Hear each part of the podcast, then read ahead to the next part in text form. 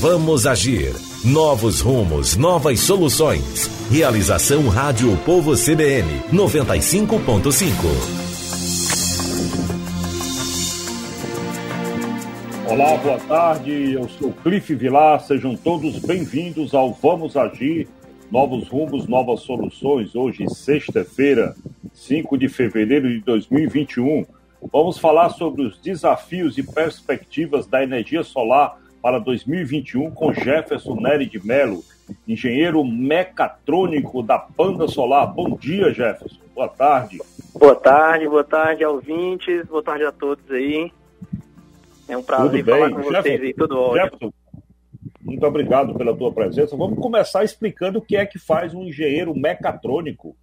Pronto, engenheiro mecatrônico é uma área da engenharia que engloba várias várias engenharias, né? É um, então, um pouquinho da engenharia elétrica, um pouquinho de automação, um pouquinho de cada da mecânica e nós e nós fazemos assim especializamos em áreas que mais nos, nos fortalece. Então foi a área que eu procurei, foi a área da energia solar e me especializei nela.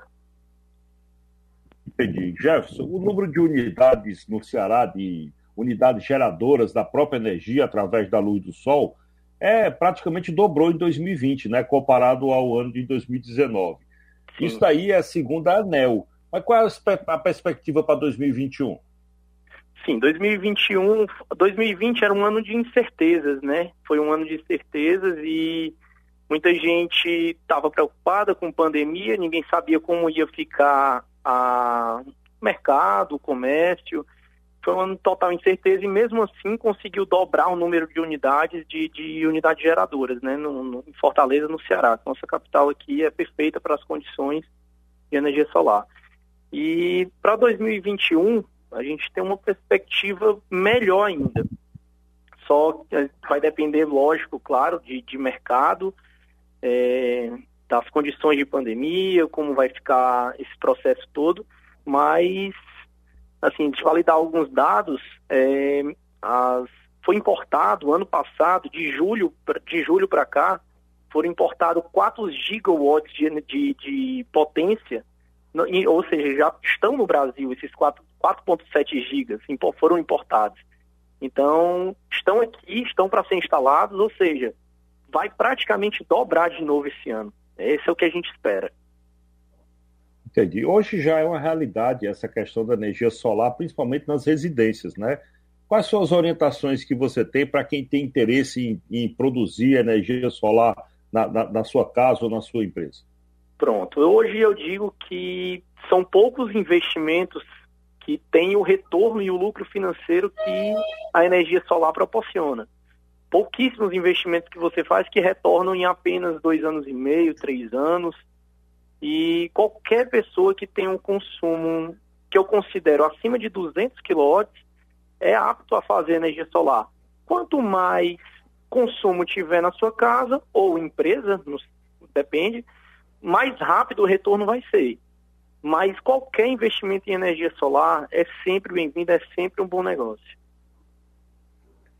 Entendi.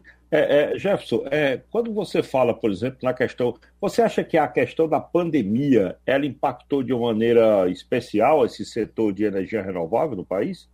Impactou de certa forma, acho que todos os, os ramos da, da cadeia comercial foi impactado, né? Quer queira questão é, de, impe, de impedimento de se trabalhar ou quer queira na questão de elevação de preço, né? A energia solar não, não ficou atrás, teve um aumento de 2019 para 2020, teve um aumento aí entre 10% e 20% de aumento dos produtos, só que as empresas é, praticamente absorveram esses aumentos, não, não conseguiu repassar tudo porque ficaria, ficaria fora do, do, do que o cliente espera para se ter o retorno financeiro. Então, muitas empresas é, adquiriu esse, esse, absorveu, quer dizer, absorveu esse, esse aumento que teve Portanto, a pandemia, eu acho que teve um afeto, um afetou mais a gente, na cadeia da gente, com relação ao aumento do dólar, né?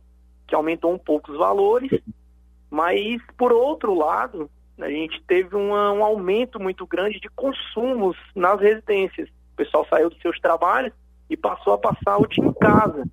Então, home office, claro. é, ar-condicionado funcionando, o computador trabalhando dentro de casa, o consumo aumentou. E o pessoal claro. alertou para colocar energia solar devido a esse maior tempo que ficou em casa, né? Entendi. Jefferson, é, quando você fala, quando a gente fala de energia solar, me, me faz um pouco é, o cenário da, da, produção de energia no país. É, qual é o percentual que é de utilização de energia solar que nós temos no Brasil e no Ceará? Pronto. Percentualmente, hoje, é, nós temos hoje instalados mais de 6 gigawatts no país. Desses 6 gigawatts, 2,9 são de geração centralizada. Essas geração centralizada são de grandes usinas.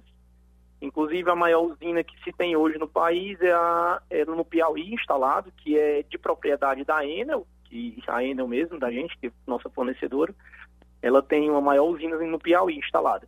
E os outros restantes dos 6 gigas, que passa pouco de 6 gigas, dá mais ou menos aproximadamente 3,7 gigawatts, são de residências e comércios.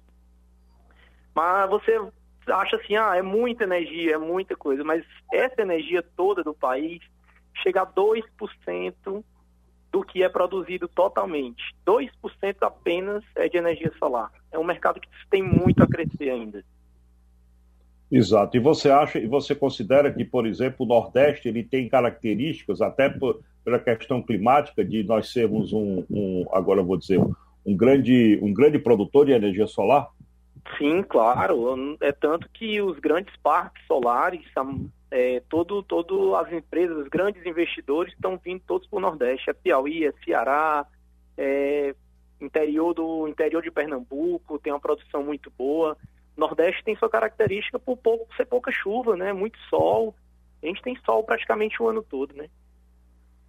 É, e a energia solar tem a característica de você poder fazer, é, é, como se diz, é, uma aplicação mais localizada, né? Dificilmente você vai conseguir fazer alguma coisa eólica voltada para uma residência ou para uma ou para uma empresa, não é isso? Sim, exato, exato. A eólica tem suas características, os parques eólicos são bem grandes, né? Produção são, são bem elevadas, mas tem suas características. Para residência já é um pouco inviável, né? E tem que ser bem específico, tem que ser muito bem estudado. E a solar não, a solar, como a gente tem sol o ano todo, é praticamente para todo mundo. Eu costumo dizer que o sol nasceu para todos, né? É verdade, Jefferson. E também tem uma característica da energia solar, ela tem pouco impacto, né? Ela praticamente o impacto, o impacto ambiental dela é quase nulo, né?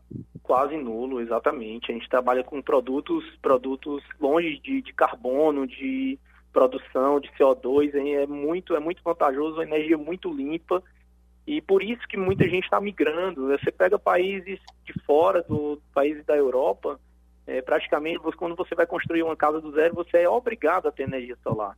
Então a gente luta que torce que o país chegue a esse ponto, né? É, vamos esperar aí que a gente consiga fazer esse processo de evolução. Muito obrigado, Jefferson.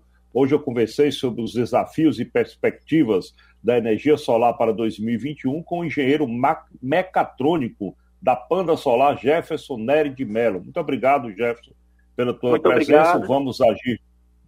Obrigado, obrigado, Jefferson. O Vamos Agir Novos Rumos, Novas Soluções de hoje fica por aqui. E na sequência você fica com o Estúdio Povo, com a apresentação de Neila Fontinelli. Uma boa tarde, um bom final de semana e até segunda. Um abraço. Vamos agir. Novos rumos, novas soluções. Realização Rádio Povo CBN 95.5.